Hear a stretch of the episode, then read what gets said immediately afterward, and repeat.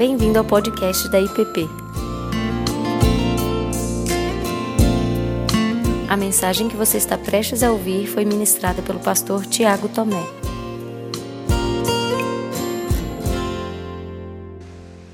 Meus irmãos, em 2008, é, um DVD marcou muito a, a, uma fase da nossa, da nossa família. Né? E assim, é porque a gente ouviu muito esse DVD.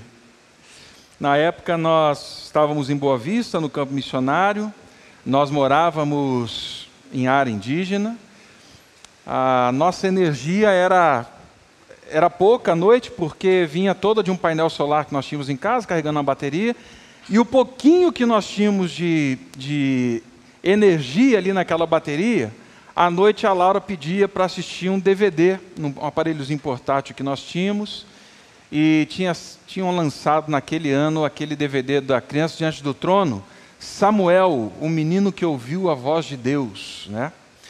Então, chegava a noite, a Laura pedia para a gente colocar o DVD, ele é, rolava ali enquanto estava aquele silêncio da Amazônia. Quem já esteve na Amazônia conhece o silêncio da Amazônia.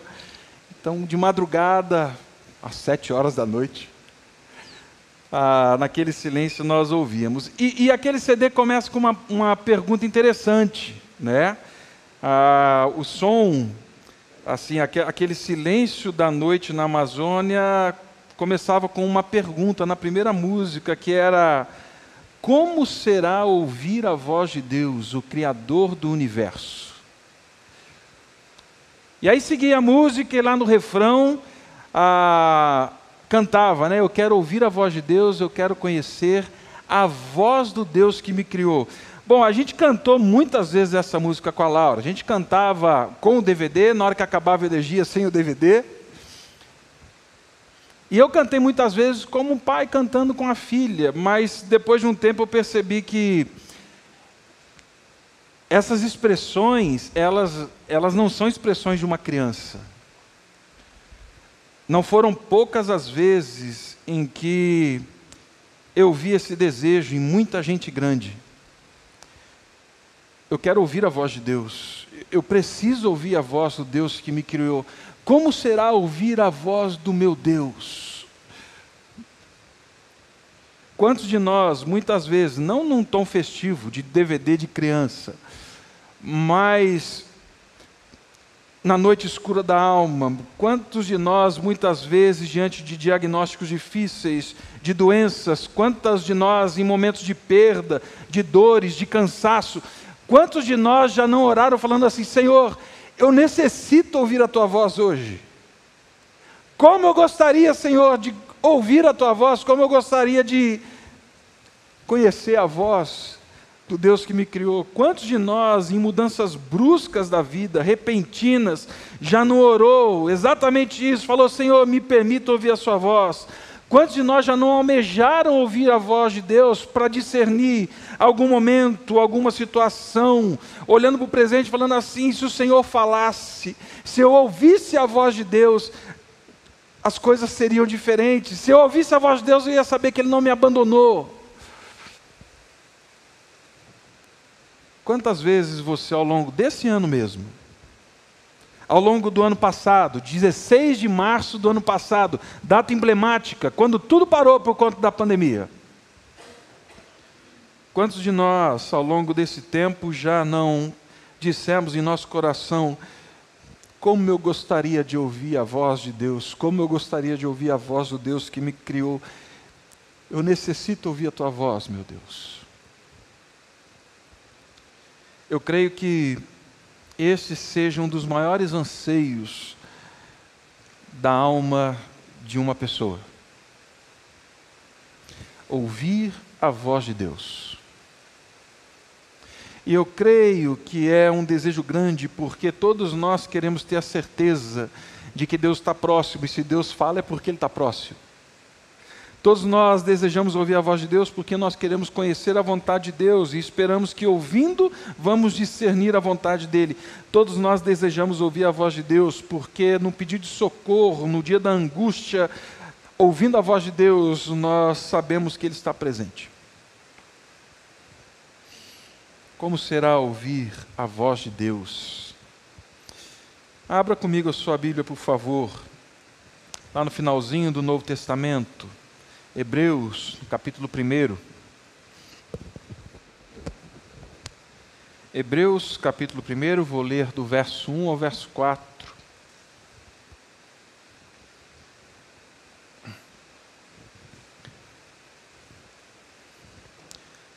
Hebreus 1, de 1 a 4, diz assim: Havendo Deus outrora falado, muitas vezes e de muitas maneiras, aos pais pelos profetas, nesses últimos dias, nos falou pelo Filho, a quem constituiu herdeiro de todas as coisas, pelo qual também fez o universo.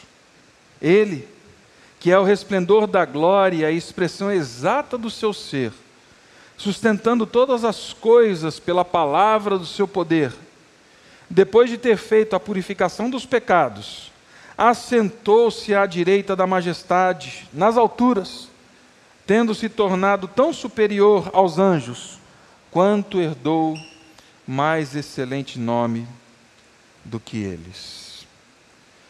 Pai Santo, clamamos para que o Senhor nos fale Clamamos para que o teu Espírito nos fale.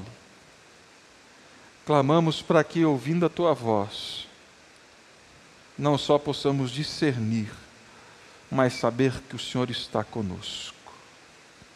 Em nome de Cristo. Amém. Amém.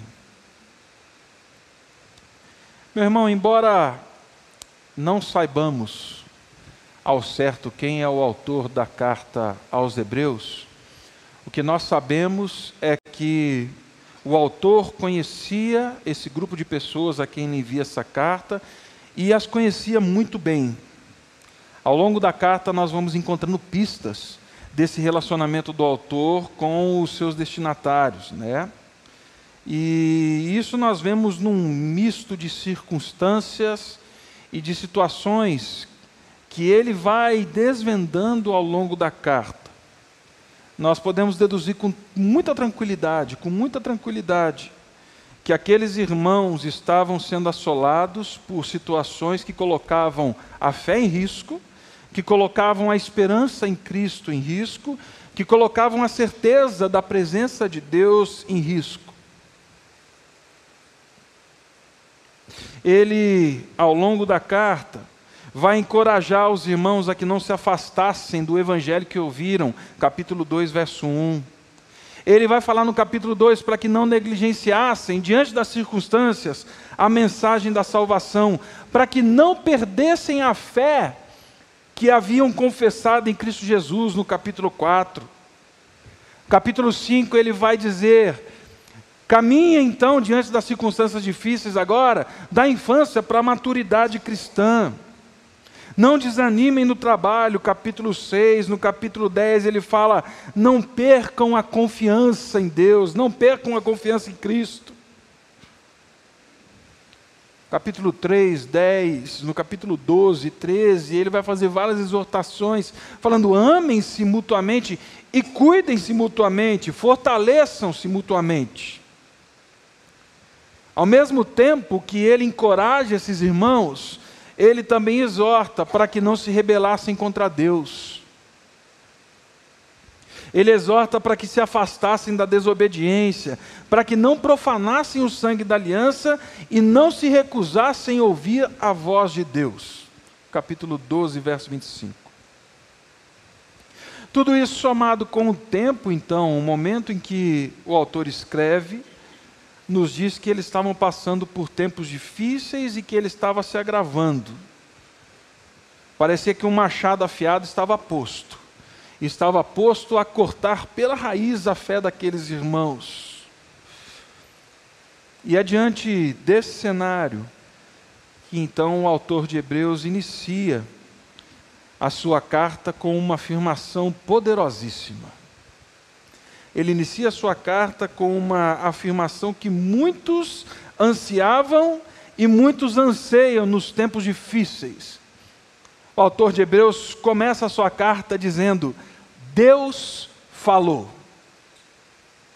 Deus falou.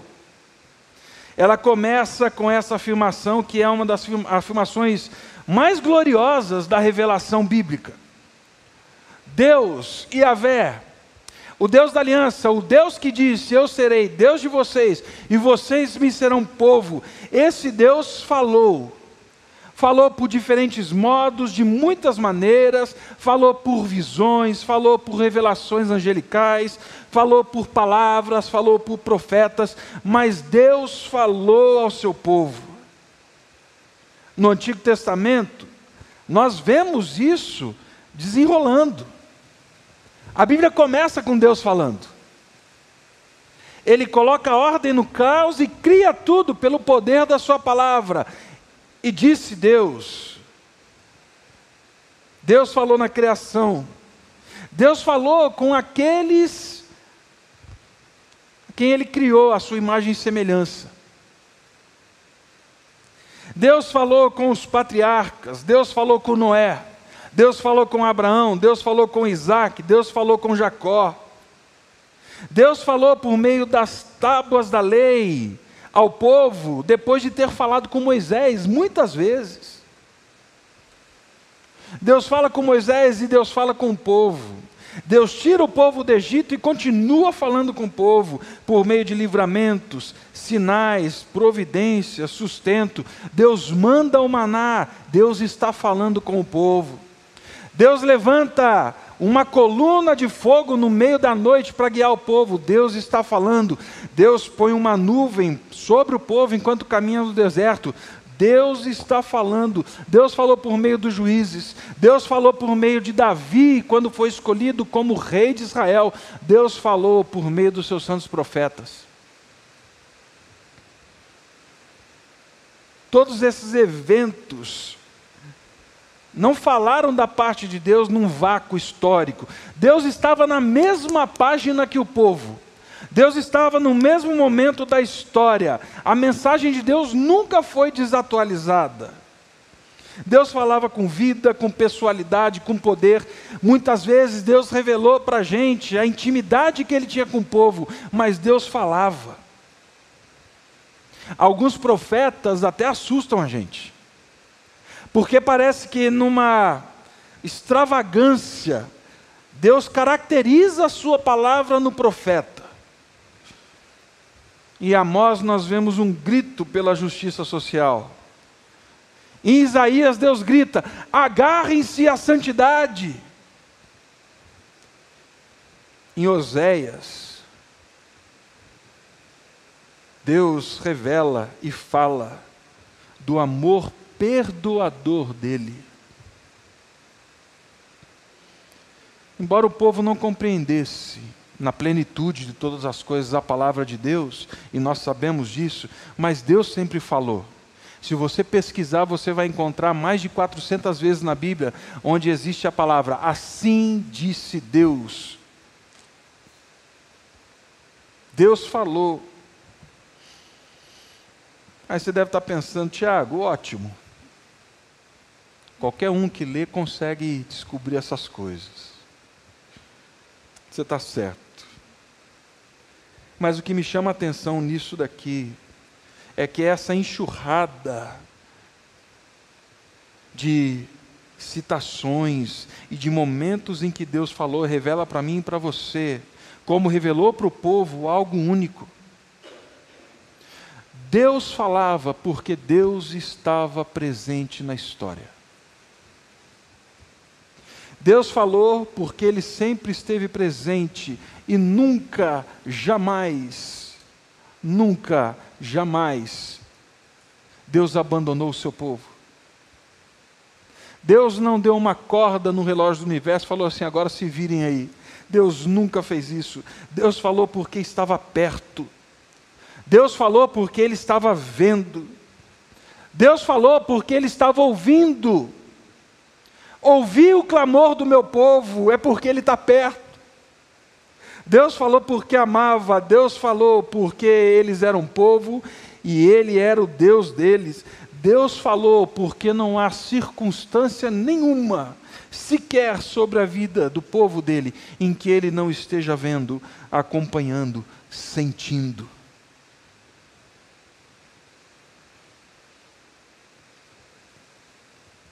Deus ter falado é uma manifestação inquestionável de que Ele é presente. Algumas vezes o povo não ouviu, não discerniu. Em alguns, algumas vezes ouviu, mas não atentou. Outras vezes, para loucura, ouviu, discerniu, entendeu e escolheu outro caminho.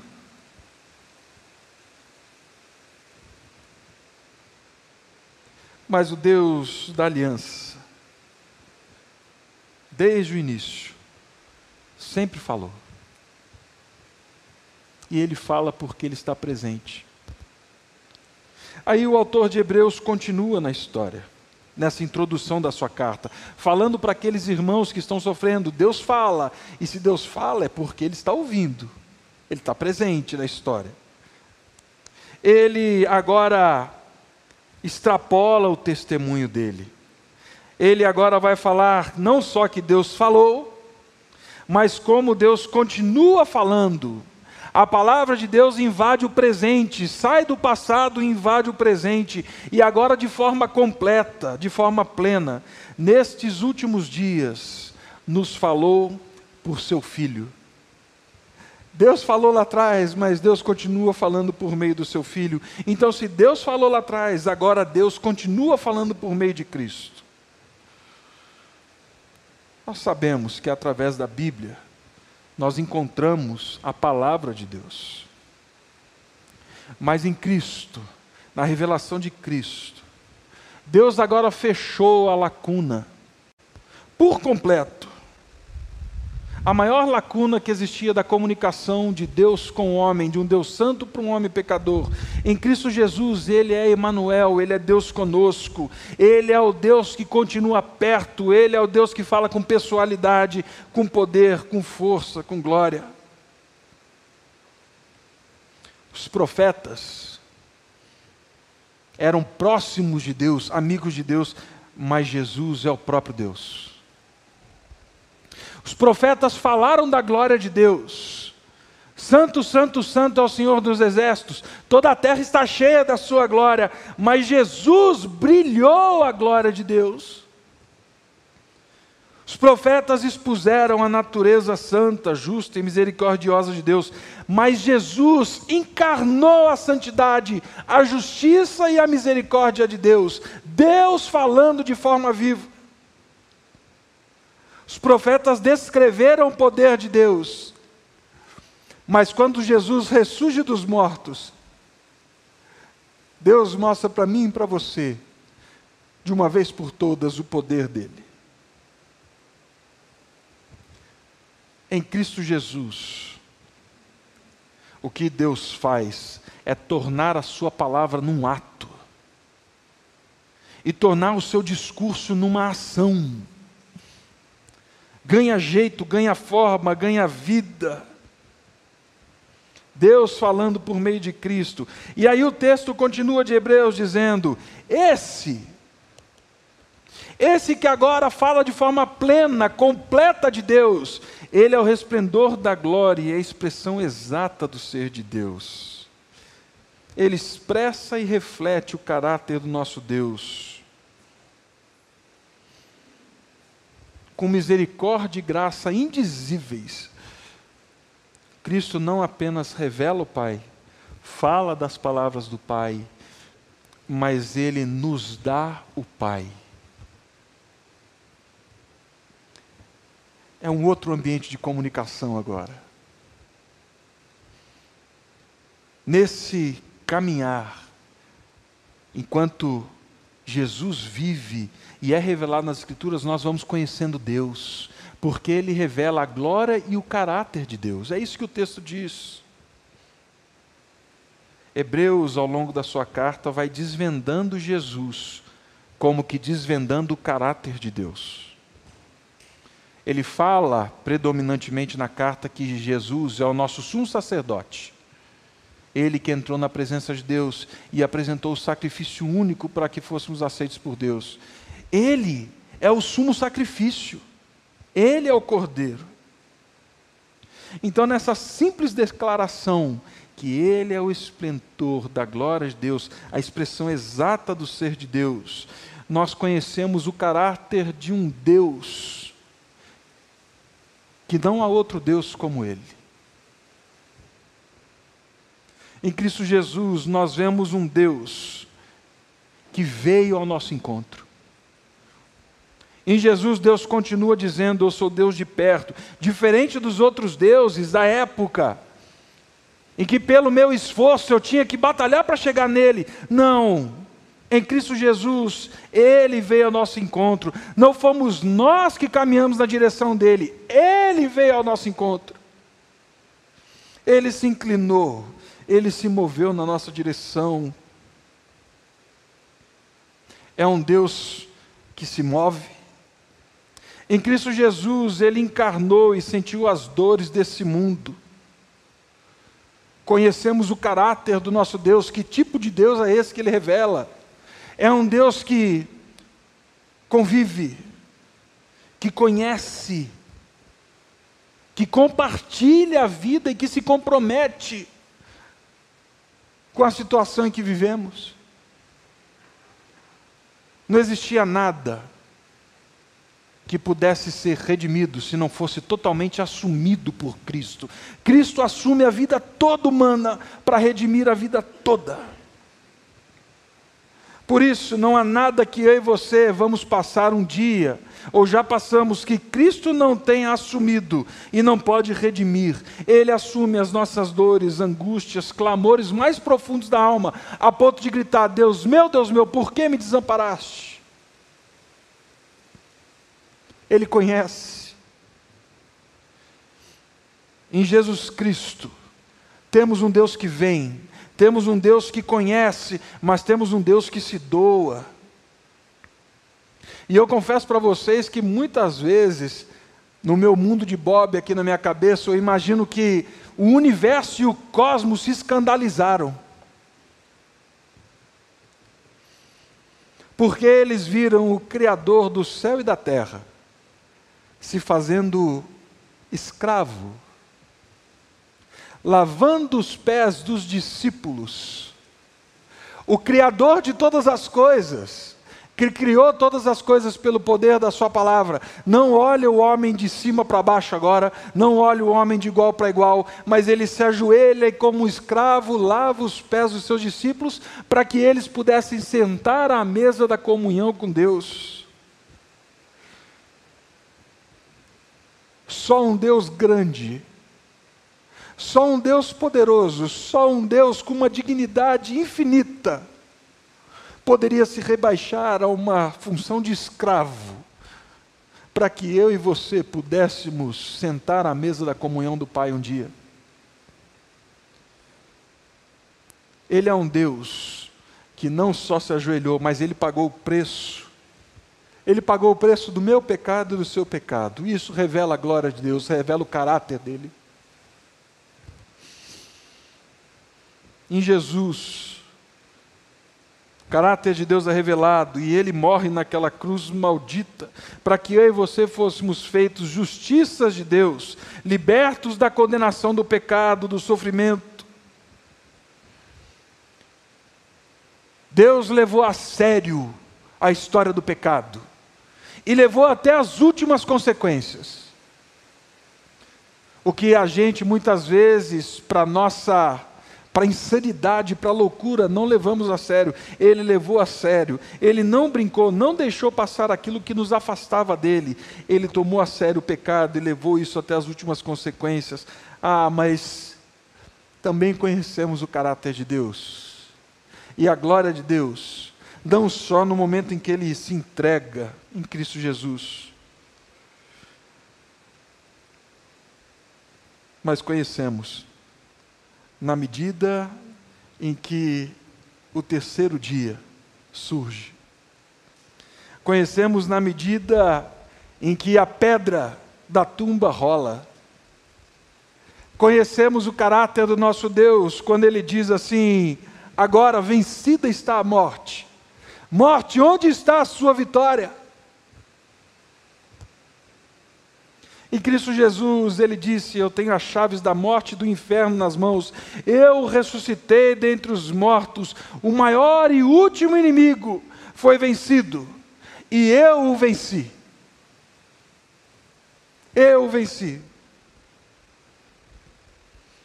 Deus dizendo a mim e a você que sim, por um breve tempo, o medo, a morte, a dor, o choro vão insistir em reivindicar o protagonismo da nossa história. Mas na ressurreição de Cristo, Jesus continua dizendo, Deus continua dizendo a mim e a você: isso tem dias contados. O dia chegará em que não haverá mais lágrima, choro, porque eu vou enxugar dos olhos toda lágrima, e vou fazer isso porque eu vivo, eu ressuscitei, e não haverá mais morte, tristeza, dor, lágrimas, sofrimento, porque tudo isso passou. Conhecemos o caráter, a glória, quando ele disse assim: Farei de vocês meus filhos. Farei de vocês, em Cristo Jesus, meus filhos. Nele nós fomos resgatados e adotados para sempre. E como um pai que está perto e caminha conosco, ele não nos abandona. Em Jesus nós vemos com clareza a glória e o caráter de Deus. E não é um Deus que esmaga o homem a mulher para reduzi-los a uma submissão, a uma escravidão. Não, é um Deus que se entregou e em amor nos chama para si e continua dizendo: Eu estou com vocês. Se Deus falou no passado, em Cristo Jesus, Ele continua dizendo: Eu sou esse. Você quer prova de que eu não te abandonei? Olhe para o meu filho Jesus, eu estou falando com você. Ouça a minha voz. E por fim, nessa breve introdução de Hebreus, o autor ainda diz para aqueles irmãos que talvez julgassem que Deus não tinha controle sobre a história ou soberania sobre a história. Ele afirma aqui do verso 1 ao verso 4: Deus falou, Deus continua falando por meio de Cristo, e saiba de mais uma coisa: Ele reina. Ele reina. Ele faz essa afirmação poderosíssima que coloca a nossa vida em perspectiva, como colocou a vida daqueles irmãos. Esse, que é o esplendor da glória de Deus, a expressão exata do seu ser, ele o constituiu herdeiro de todas as coisas. Este sustenta todas as coisas pelo poder da Sua palavra. Depois de ter feito a purificação dos pecados, assentou-se à majestade nas alturas, tendo tornado superior aos anjos e herdou o mais excelente nome. Meu irmão, não há nada, não há ninguém, não há circunstância que queira dizer para mim e para você que tem protagonismo sobre a nossa história. Não há nada, não há nem poder celestial, nem os santos anjos, que seja maior do que o nosso Senhor Jesus. Ninguém é como o nosso Deus e não há Deus como nosso Deus. Nosso Senhor Jesus, a palavra de Deus encarnada triunfa e triunfará, em pleno poder e glória um dia. Aquele que criou todas as coisas está aqui, sustenta e um dia há de redimi-las para sua honra e sua glória.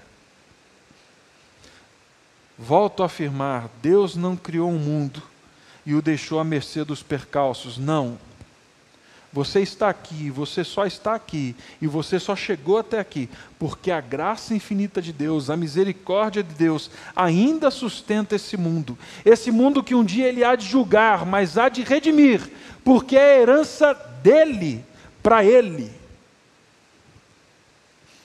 Deus não nos abandonou. Então, meu irmão, louve a Deus.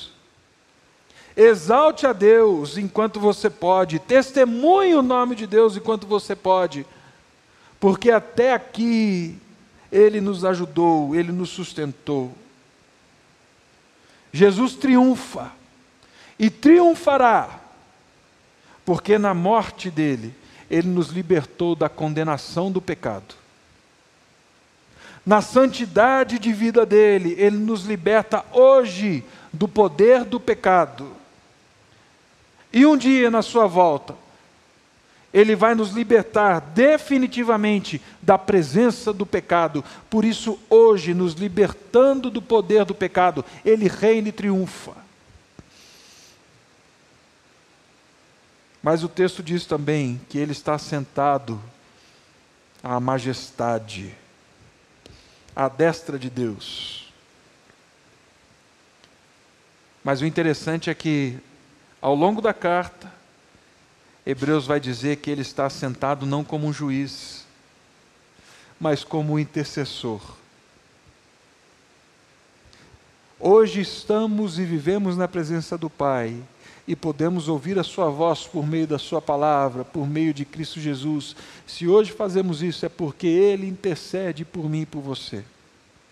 E um dia, quando nos encontrarmos com o Pai,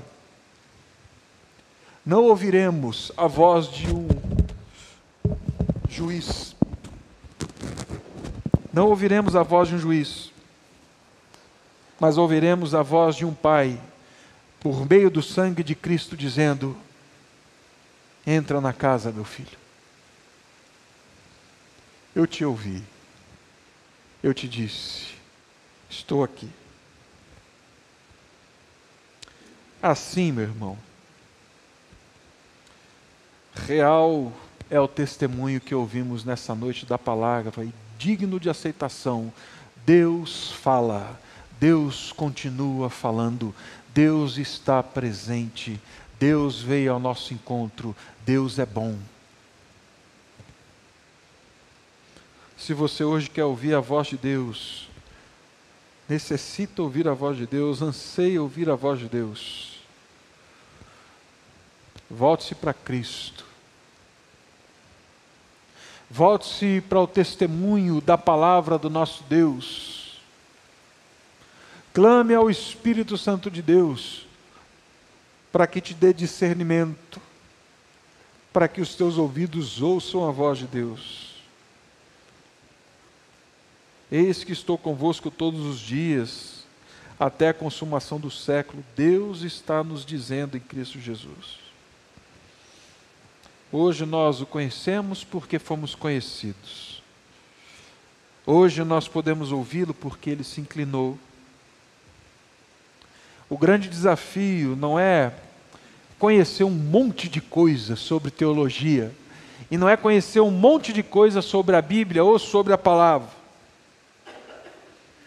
O desafio é, pela fé, e sensível ao Espírito Santo de Deus, discernir a presença do nosso Deus, do nosso Senhor Jesus, da Sua palavra e encontrá-lo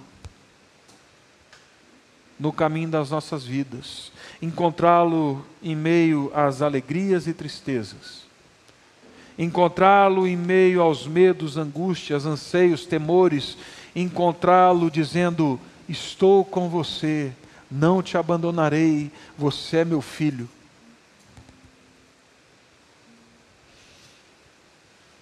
Quer ouvir a voz de Deus? Quer ouvir a voz do Deus que te criou? Ouça Cristo em toda a Sua palavra. E talvez nesse dia, aquela pergunta que ecoou muitas vezes lá no meio da mata, ela vai ser respondida.